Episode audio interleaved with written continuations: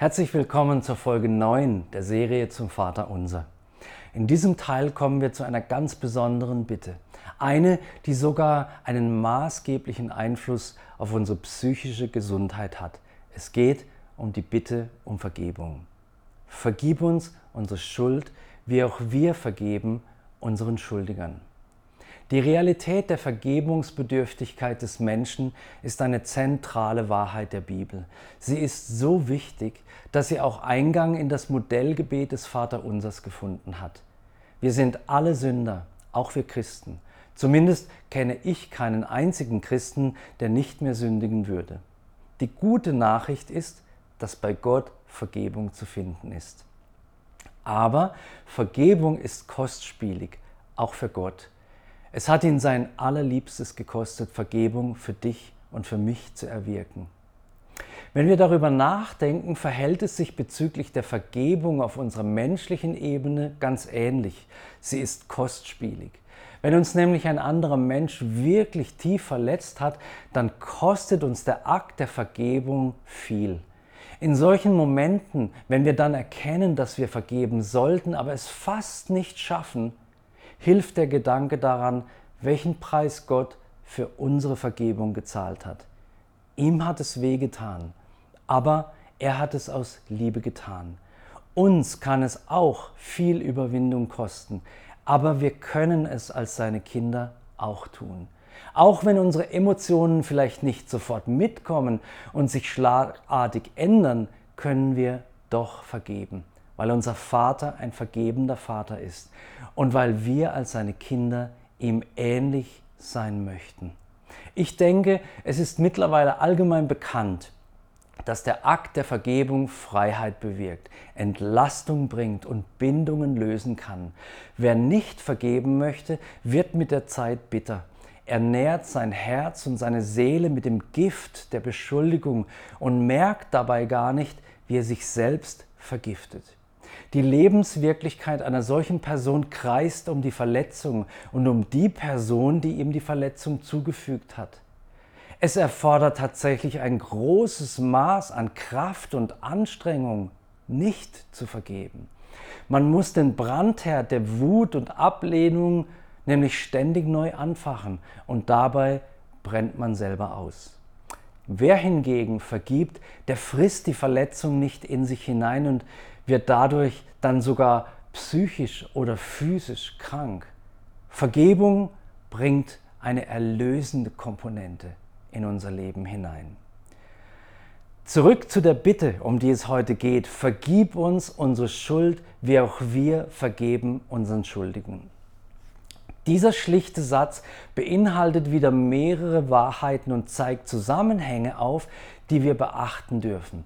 Er zeigt beispielsweise das biblische Prinzip auf, dass wir Vergebung dann erwarten können, wenn wir selbst bereit sind zu vergeben. Das veranschaulicht das Gleichnis vom unbarmherzigen Knecht aus Matthäus 18, Verse 21 bis 35. Jesus erzählt diese Geschichte auf eine Frage von Petrus, zum Thema Vergebung. Jesus sagt, Deswegen ist es mit dem Reich der Himmel wie mit einem König, der mit seinen Knechten abrechnen wollte. Als er aber anfing abzurechnen, wurde einer zu ihm gebracht, der 10.000 Talente, also eine Menge Geld, ihm schuldete.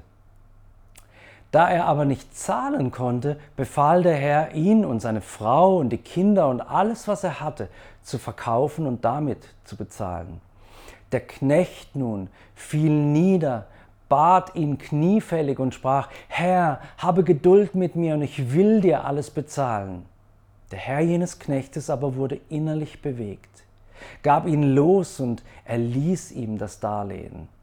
Das wiederum war eine große Großzügigkeit. Jener Knecht nun aber ging hinaus und fand einen seiner Mitknechte, der ihm hundert Denare, eine kleine Menge Geld, schuldig war.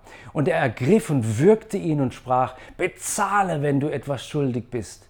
Sein Mitknecht nun fiel nieder und bat ihn und sprach, habe Geduld mit mir und ich will dir bezahlen. Er aber wollte nicht, sondern ging hin und warf ihn ins Gefängnis, bis er die Schuld bezahlt habe. Als er Seine Mitknechte aber sahen, was geschehen war, wurden sie sehr betrübt und gingen und berichteten ihrem gemeinsamen Herrn alles, was geschehen war. Da rief ihn sein Herr herbei und spricht zu ihm, Böser Knecht, jene ganze Schuld habe ich dir erlassen, weil du mich batest. Solltest nicht auch du dich deines Mitknechtes erbarmt haben, wie auch ich mich deiner erbarmt habe. Und sein Herr wurde zornig und überlieferte ihn den Folterknechten, bis er alles bezahlt habe, was er ihm schuldig war.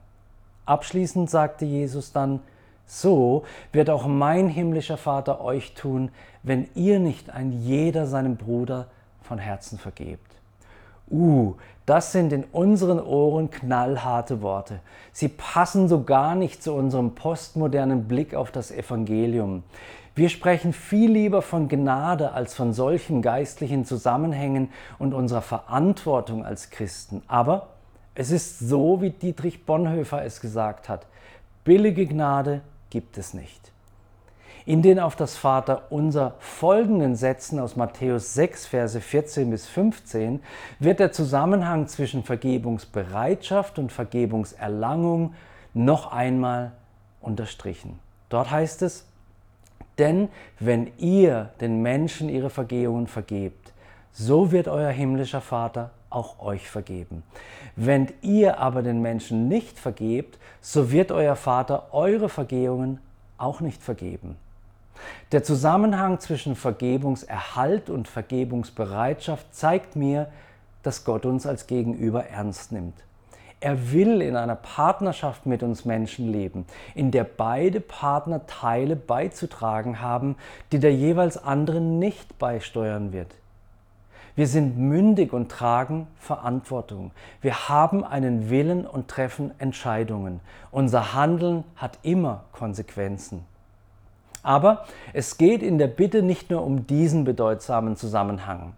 Dass sie es sozusagen in Gottes Top 10 der wichtigsten Anliegen geschafft hat, erinnert uns auch daran, dass niemand von uns ohne Schuld ist und dass wir Vergebung brauchen und finden können. Sie ist kein Ausdruck dessen, dass Gott ständig unsere Sünden vor Augen hat und uns durch die Brille eines sündenzählenden Buchhalters sieht. Nein, diese Bitte bedeutet etwas anderes. Wir sind gerecht gesprochen und wenn wir sündigen, dann gilt Gottes Einladung, bei ihm Vergebung zu finden. Manchmal bin ich persönlich frustriert, wenn mir zum hundertsten Mal derselbe Mist passiert, was bei mir in der Regel mit meinen Worten zu tun hat. Einmal über die Lippen gekommen, lassen sie sich nie mehr zurückholen. Ich gräme mich dann manchmal und kasteie mich sozusagen innerlich, bevor ich schließlich doch so klug bin und das tue, was ich auch gleich hätte tun können, Vergebung anzunehmen. Natürlich habe ich jeweils sofort um Vergebung gebeten, aber Vergebung anzunehmen, das ist noch einmal eine andere Nummer. Das erfordert Glauben und Vertrauen. Und genau dazu ruft uns auch die Bitte im Vater unser auf. Sie sagt sozusagen, verdamme dich nicht selbst. Ich tue es nämlich auch nicht. Vergebung ist da, jetzt. Die oben erwähnte Passage aus dem Gleichnis vom unbarmherzigen Knecht beginnt mit folgenden Worten. Dann trat Petrus zu ihm und sprach, Herr, wie oft soll ich meinem Bruder, der gegen mich sündigt, vergeben? Bis siebenmal? Jesus spricht zu ihm, ich sage dir, nicht bis siebenmal, sondern bis siebzigmal siebenmal. Ah, ich kann Petrus verstehen, einen Bruder, der uns immer wieder neu verletzt, siebenmal zu vergeben, ist schon eine Leistung. Aber Jesus hat ganz andere Maßstäbe, zum Glück. Wenn wir schon unserem Bruder 70 mal, 7 mal vergeben sollen, wie oft wird uns dann unser Vater vergeben? Wenn Gott uns Menschen auffordert, so oft zu vergeben, bedeutet das, dass er zu deutlich mehr bereit ist, denn er ist Gott. Deshalb dürfen wir uns nicht selbst fertig machen, wenn wir gesündigt haben. Das bringt weder uns noch bringt es Gott etwas. Lass uns lieber daran denken, dass es Gottes Güte ist, die uns zur Umkehr leitet, wie es in Römer 2, Vers 4 steht. Deshalb, es ist so viel wirkungsvoller für unseren Weg der Heiligung, wenn wir Gottes Güte betrachten, als unser Versagen ständig vor Augen zu haben. Der Blick auf Gottes Güte zieht uns in seine Nähe, in der uns Veränderung geschenkt wird. Der Blick auf unser Versagen zieht uns runter und weg von Gott. Ein letzter Aspekt der Bitte ist der, dass Gott uns seinem Sohn Jesus immer ähnlicher machen möchte. Es ist Gottes Absicht, dass wir lernen, so zu vergeben, wie er selbst vergibt. So zu vergeben, wie sein Sohn vergibt. Ich komme zum Schluss. Vergib uns unsere Schuld, wie auch wir vergeben unseren Schuldigern, werden wir im Vater unser gelehrt. Manchmal wollen wir vielleicht auch aus anderen Gründen als tiefer Verletzung nicht vergeben. Manchmal richten wir uns sogar in unserer Verletzung ein. Manchmal spielen negative Haltungen wie Neid, Missgunst oder Ärger eine Rolle, wenn es uns schwerfällt zu vergeben. Manchmal beziehen sich beide Seiten der Bitte auf uns selbst, nämlich dann, wenn wir uns wegen unserer Schuld selbst nicht vergeben können, obwohl Gott uns vergeben möchte. Er ist dazu immer bereit. Manchmal stehen wir aber der Vergebung selbst im Weg. Und manchmal bedeutet unseren Schuldigern zu vergeben, uns selbst zu vergeben.